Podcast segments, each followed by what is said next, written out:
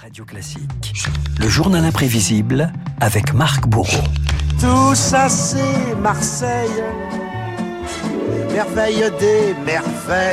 Marc Emmanuel Macron est à Marseille jusqu'à vendredi. Trois jours de déplacement dans une ville qui bouillonne. Petite balade ce matin dans votre journal imprévisible. Attention, je vais être extrêmement sévère si euh, ça se passe pas très bien. Je vais faire attention Ouais. dans ce cas-là. Marseille, jusqu'ici tout va bien. Renault, le Vieux-Port, Notre-Dame de la. Garde, la Canebière, on est bon.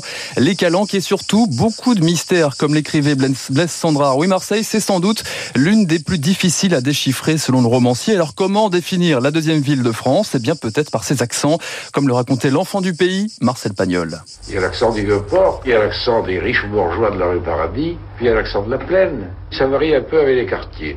Il faut dire aussi ça varie avec les classes sociales. Le peuple a un accent beaucoup plus large. La grande marque de, de l'accent marseillais, c'est le R, qui est un R qui est plutôt une rota. pas? Nous disons noir, nous disons le soir.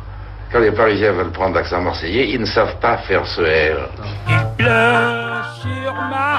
Vous savez le faire, vous, la, la rotade, la fameuse rotade, Je Renault pense que je sais le faire. Vous savez le faire. Bon, on verra à la fin de cette chronique. L'accent marseillais, une identité, une fierté, qui en fait un sacré argument aussi, notamment quand vous faites de la politique. Selon l'ancien maire historique de la ville, Jean-Claude Godin. J'ai l'accent provençal. J'ai même écrit sur mes affiches que j'étais la voix de la Provence. On en joue un peu de l'accent, mais l'accent, c'est le poète qui l'a dit. C'est la terre que l'on emporte euh, à ses souliers. Des accents et un jargon aussi. Jean-Luc Mélenchon, candidat de la France insoumise aux législatives en 2017, avait courtisé la ville en tentant de faire couleur locale. Je ne viens pas ici pour contrarier Monsieur Minucci, que je connais très bien et à qui j'offrirai le moment venu une bouillabaisse. Je crois qu'ici, on peut obtenir un résultat remarqué, remarquable. Et un certain Emmanuel Macron n'avait pas fait mieux la même année. C'était cette fois lors d'un meeting à Marseille durant la course à l'Elysée. avec vous, à vos côtés, aujourd'hui, et comme on dit ici, on craint des gains.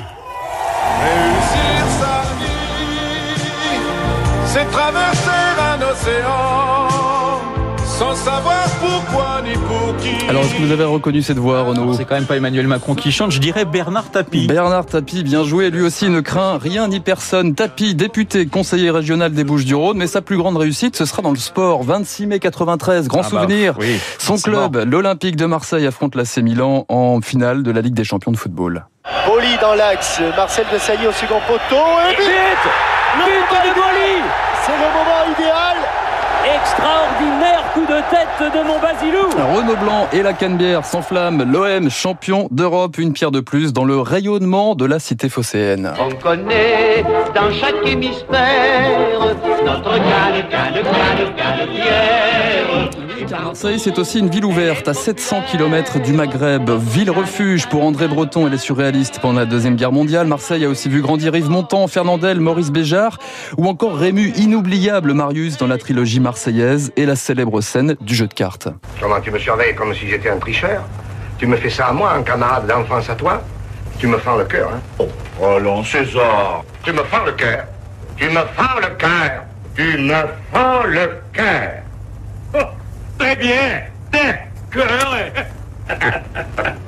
Est-ce que tu me prends pour un imbécile? Tu l'as dit, il nous fend le cœur pour lui faire comprendre que je coupe à cœur. Et alors il joue cœur par le. Tiens, et voilà tes cartes, tricheur.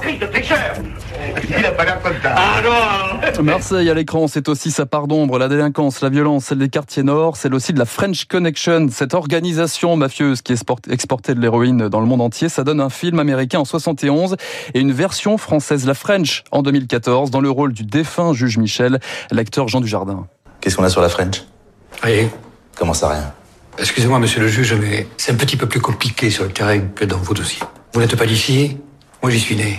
Cette ville, je la connais centimètre par centimètre. Je suis parti six ans à Paris, à la mondaine. Depuis que je suis revenu, je me sens plus chez moi. Mais Marseille, ce sont aussi les rues escarpées et la vie de quartier comme à l'Estac devant la caméra de Robert Guédiguian. Des habitants partagés entre détresse et joie de vivre. Marseille forge le caractère, écrivait Stendhal, car Marseille vous guérit toujours de la mélancolie.